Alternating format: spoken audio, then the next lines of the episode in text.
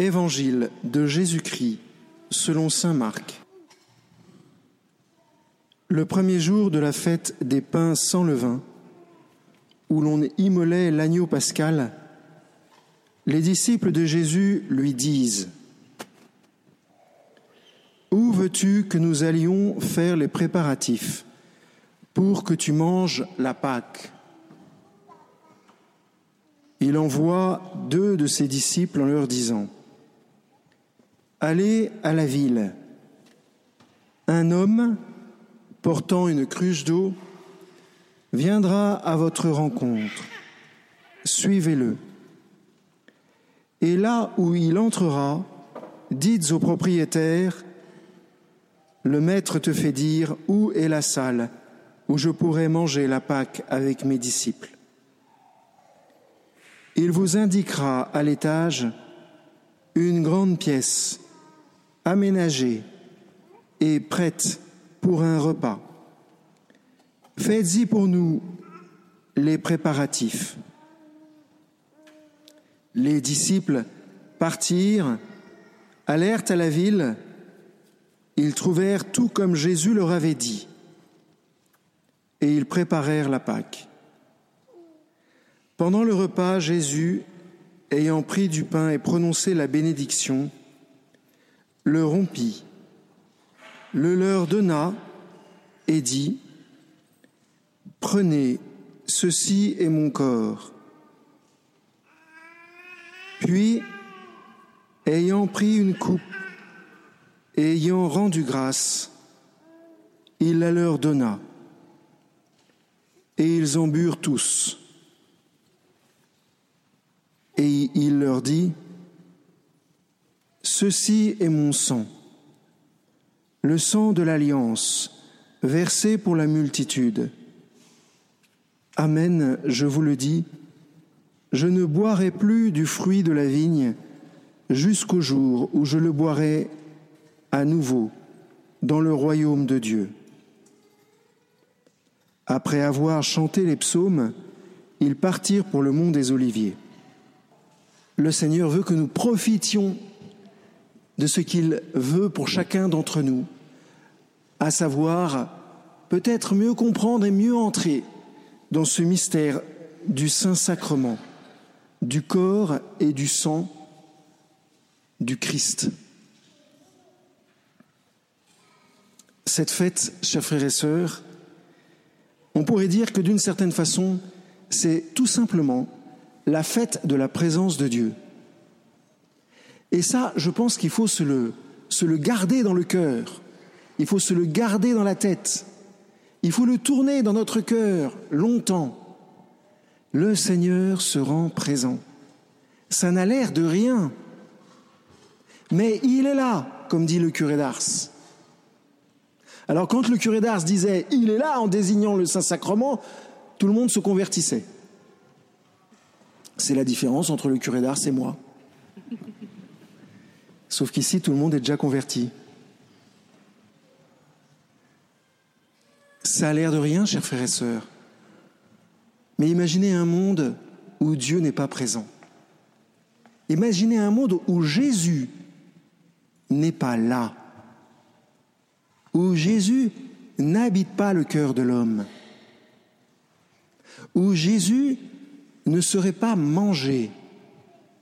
Où la force de Jésus ne coulerait pas dans nos veines. Ce monde-là, il n'y a pas besoin de beaucoup l'imaginer, il existe, il est autour de nous, on le croise tous les jours. Et le message numéro un de ce monde, c'est de nous dire, Dieu n'existe pas. Et quand tu vas mourir, c'est la fin. Et quand tu souffres, Désolé, je peux rien pour toi. Ta souffrance n'a pas de sens. Le Seigneur, à l'inverse, nous dit, quand tu vas mourir, tu vas juste passer la mort et tu vivras pour la vie éternelle. Et toutes les morts que tu vis dans ta vie, toutes les souffrances que tu as à traverser, toutes les épreuves que tu as à traverser, ce sont des Pâques ce sont des traversées, autant de libération. Parce que moi, le Seigneur, ton Dieu, même si tu ne le sens pas, et même si tu ne le comprends pas, j'habite chacune de tes souffrances. J'habite chacune de tes souffrances. L'incarnation, c'est cela, chers frères et sœurs. Le Seigneur habite chacune de nos morts, chacune de nos difficultés. Alors évidemment, au début, on se cogne contre un mur. Quand un jour on perd son père, ou quand un jour on perd sa mère, ou quand on sent que c'est comme ça que ça va se terminer, on se cogne contre un mur. Et puis après, on se rappelle qu'on est chrétien, si on a la chance d'être marié, on a un époux ou une épouse qui nous le rappelle, sinon il y a des sœurs, sinon il y a un curé qui vous le rappelle. Et alors là, la vie est autrement. La souffrance reste, mais quelque chose vient l'habiter. Une puissance, une vie nouvelle peut l'habiter.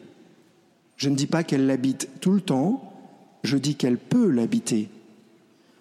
Parce qu'il nous reste le choix de vivre ou non de cette présence divine. Il nous reste le choix d'adhérer, d'accepter cette présence du Seigneur qui nous fait traverser la mort, qui nous fait traverser le hasard, qui nous fait traverser le vide. adhérer, accepter.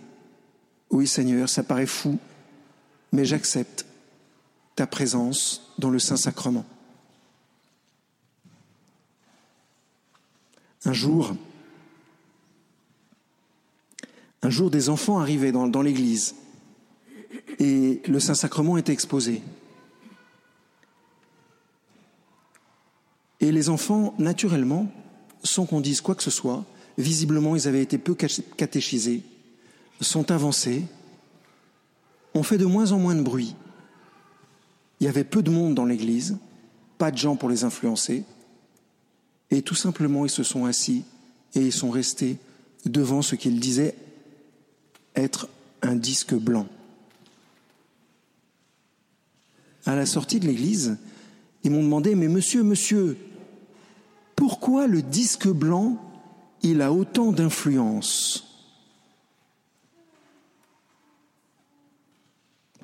Alors là, j'ai chopé l'animateur et j'ai demandé dix minutes d'explication. Vous voyez, nous avons ou non la possibilité de recevoir ce qui nous est donné dans le Saint-Sacrement ou pas. Alors, que faut-il faire?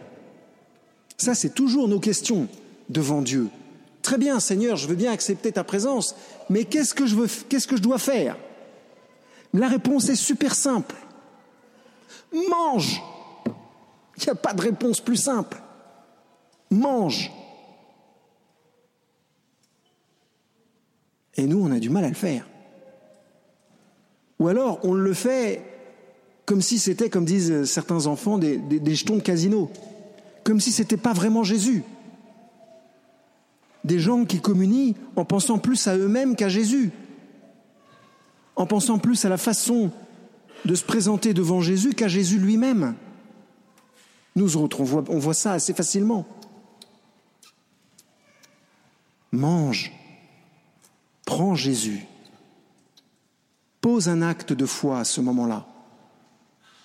Chers frères et sœurs, quelle est la différence entre un chien qui communie et un, enfant qui communie? Quelle est la différence? L'enfant peut faire un acte de foi et la puissance de l'amour de Dieu se répand en lui. Le, chien ne peut rien faire. Il ne se passe rien dans un chien quand un chien communie. Quand un homme communie, en acceptant cette présence de Jésus dans ce bout de pain blanc, alors il est libéré de toutes les morts qui courent en lui. Il s'agit juste de le faire. Vous allez me dire, oui, mais mon Père, je ne comprends pas. Je ne comprends pas. Je voudrais comprendre avant d'adhérer. Alors je vous envoie Moïse. Moïse, qu'est-ce qu'il fait? Qu'est-ce qu'il dit Moïse?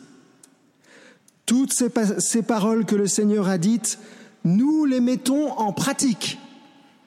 Moïse ne dit pas, bon, bah alors maintenant les amis, je vais vous expliquer comment ça fonctionne. Thèse, antithèse, synthèse, conclusion. C'est ça, ma sœur?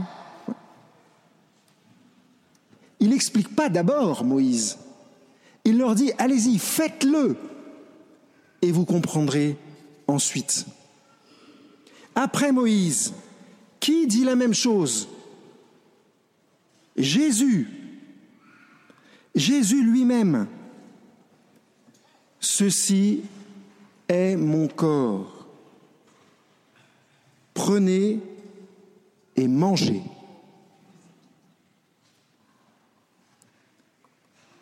Alors ensuite, mais ensuite seulement, nous comprendrons et nous entrerons dans la profondeur du mystère eucharistique. Mais alors, ceux qui ne peuvent pas manger, eh bien, ils communient au corps du Christ que nous sommes. En venant prier avec nous, ils communiquent, ils, reçoivent la grâce d'une autre façon, sous une autre forme, simplement parce qu'ils viennent prier avec nous. Est-ce que c'est la même chose? Non. Mais le Seigneur les soutient, le Seigneur les fortifie. Et je suis le témoin que très nombreux d'entre eux deviennent des saints. Alors à quoi ça sert? De communier Faites ce que le Seigneur vous demande de faire. Mettez-le en pratique. Prenez et mangez, et vous comprendrez. Amen.